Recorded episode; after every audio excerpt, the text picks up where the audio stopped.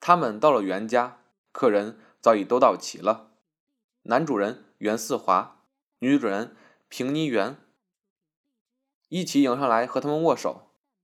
那平妮是他们这些熟人里面的第一夫人，可说是才貌双全，是个细高个子、细眉细眼、粉白脂红的一张鹅蛋脸，说话的喉咙非常尖细。不知道为什么。说起英文来，更比平时还要高一个调门，完全像唱戏似的捏着假嗓子。他应声厉厉的向世君道：“好久不见你了，近来怎么样？忙吧？你爱打伯利奇吗？”世君笑道：“打的不好。”平尼笑道：“你一定是客气，可是打起伯利奇。”倒是真要用点脑子。他痴痴笑了起来，又续上一句：“有些人简直就打不好。”他一向认为世君有点低能。世君跟他见了面，从来没有什么话说。要说世君这个人呢，当然是个好人，不过就是庸庸碌碌，一点特点也没有，也没多大出息。非但不会赚钱，连翠芝陪嫁的那些钱都贴家用，快贴光了。他很替翠芝不平。后来说话中间，平尼却又笑着说：“翠芝福气真好，世君脾气又好，人又老实，也不出去玩。”他向那边努了努嘴，笑道：“像我们那四华花头，不知道有多少。”也是在外头应酬太多，所以诱惑也就太多了。你不要说，不常出去是好些。他那语气里面对世君这一类的规行矩步的丈夫，倒有一种鄙薄之意。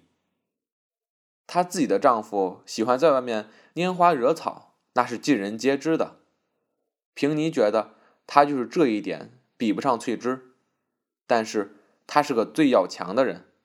就是只有这一点不如人，也不肯服输的。今天客人并不多，刚刚一桌。平尼有个小孩也跟他们一桌吃，还有小孩的保姆。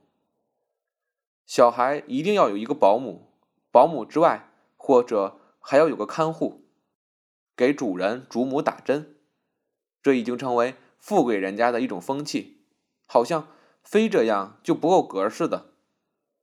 袁家这保姆就是个看护兼职，上上下下都称她杨小姐，但是恐怕年纪不轻了，长得又难看，不知道被平尼从哪里逆来的。要不是这样的人，在他们家也做不长。男主人这样色眯眯的。世君坐在一位李太太旁边吃螃蟹，李太太郑重其事的介绍道。这是阳澄湖的，他们前天特为叫人带来的。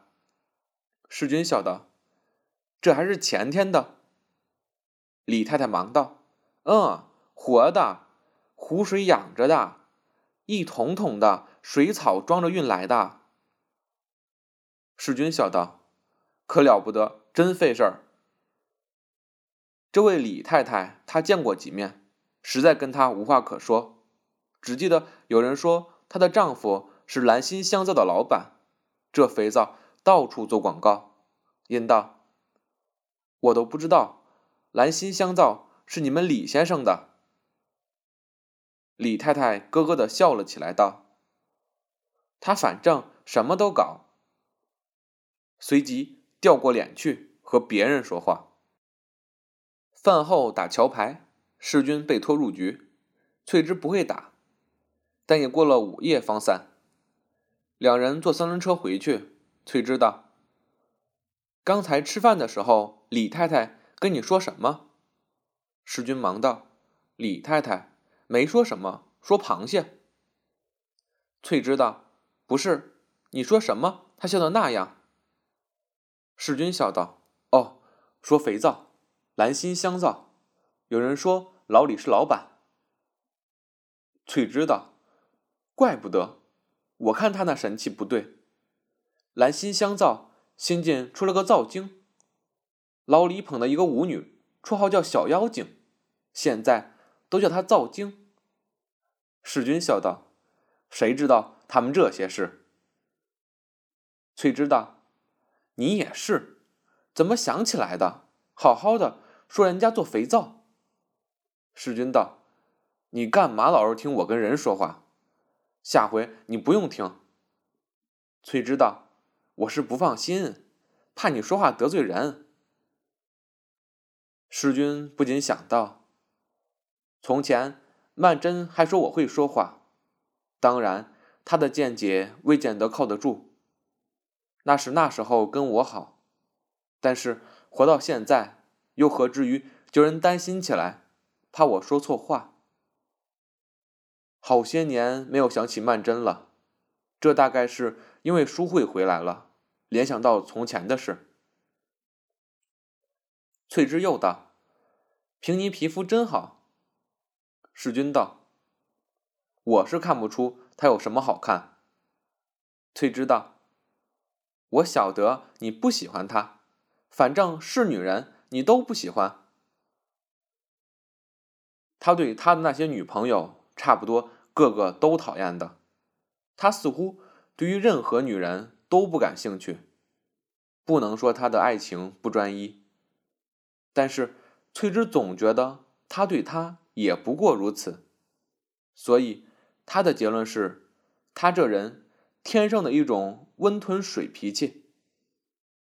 师君自己也是这样想，但是他现在却又想，也许他比他臆想中较为热情一些，要不然那时候怎么跟曼桢那么好？那样的恋爱，大概一个人一辈子也只能有一回吧，也许。一辈子有一回也就够了。翠芝叫声世君，他已经叫过一声了，他没有听见，他倒有点害怕起来了，笑道：“咦，你怎么了？你在那儿想些什么？”世君道：“我啊，我在那儿想我这一辈子。”翠芝又好气又好笑，道：“什么话？”你今天怎么回事？生气了？世君道：“哪儿？谁生什么气？”翠芝道：“你要不是生气才怪呢！你不要赖了，你这人还有哪一点我不知道的？清清楚楚的。”世君想到：“是吗？”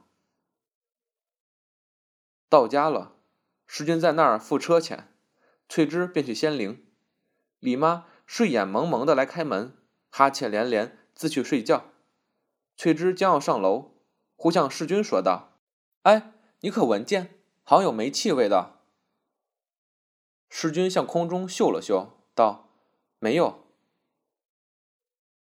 他们家是用煤球炉子的，但同时也装着一个煤气灶。”翠芝道：“我老不放心李妈，她到今天还不会用煤气灶。”我就怕她没关紧。两人一同上楼，石君仍旧一直默默无言。翠芝觉得他今天非常奇怪，他有点不安起来。在楼梯上走着，他忽然把头靠在他身上，柔声道：“世君。”世君也就机械的拥抱着他，哭道：“哎，我现在闻见了。”翠芝道：“闻见什么？”世君道：“是有煤气味儿。”翠芝觉得非常无味，略顿了顿，便淡淡的道：“那你去看看吧，就手把狗带去放放。李妈一定忘了，我听见她直在那儿叫。”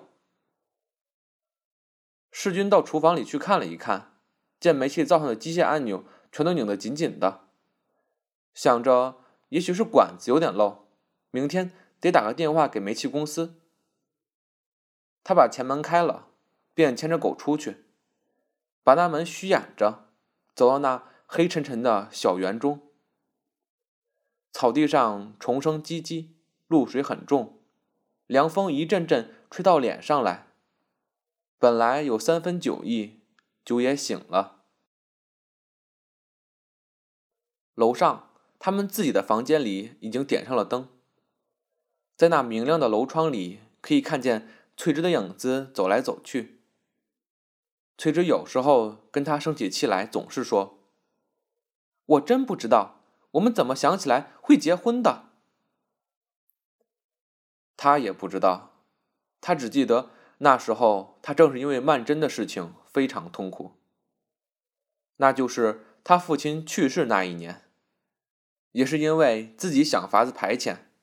那年夏天，他差不多天天到艾米家里去打网球。有一个丁小姐常在一起打网球。现在回想起来，当时和那丁小姐或者也有结婚的可能。此外，还有亲戚家的几个女孩子，有一个时期也常常见面，大概也可能和他们之间任何一个结了婚的。事实是只差一点就没跟翠芝结婚，现在想起来真觉得可笑。小时候第一次见面是他哥哥结婚，他拉沙，他捧戒指，当时觉得这拉沙的小女孩可恶极了。他看不起她，因为他家里人看不起他家。现在却常常听见翠芝说：“我们第一次见面倒很罗曼蒂克。”他常常这样告诉人。世君把狗牵进去，把大门关上，那狗仍旧拴在厨房里。因见二贝刚才跟他抢那本书，被他拖到楼下来。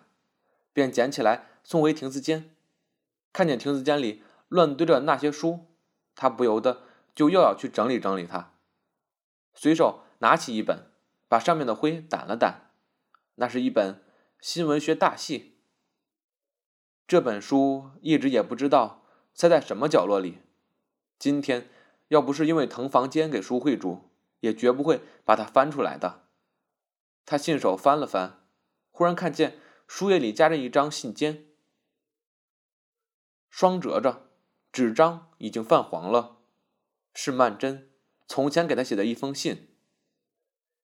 曼桢的信和照片，他早已全部销毁了，因为留在那里徒增惆怅，就剩下这一封信。当时不知道为什么，竟没有舍得把它消灭掉。他不知不觉一歪身坐了下来。拿着这封信看着，大约是他因为父亲生病回南京去的时候，他写给他的。信上说：“世君，现在是夜里，家里的人都睡了，静极了，只听见弟弟他们买来的蟋蟀的鸣声。这两天天气已经冷起来了，你这次走的这样匆忙，冬天的衣服一定没有带去吧？”我想你对这些事情向来马马虎虎，冷了也不会想到加衣裳的。我也不知怎么老是惦记着这些，自己也嫌啰嗦。随便看见什么或者听见别人说一句什么话，完全不相干的，我脑子里马上转几个弯，立刻就想到你。昨天到淑慧家里去了一趟。我也知道他不会在家的，我就是想去看看他父亲母亲，因为你一直跟他们住在一起的，我很希望他们会讲起你。淑慧的母亲说了好些关于你的事情，都是我不知道的。她说你从前比现在还要瘦，又说起你在学校里的一些琐事。我听他说这些话，我真觉得安慰。因为你走了有些时了，我就有点恐惧起来了，无缘无故的。世君，我要你知道，这世界上有一个人是永远等着你的，不管是什么时候，不管在什么地方，反正你知道，总有这么个人。世君看到最后几句，就好像他正对着他说话似的。隔着悠悠岁月，还可以听见他的声音。他想着：难道他还在那里等着我吗？下面还有一段。以上是昨天晚上写的，写上这么些，无意识……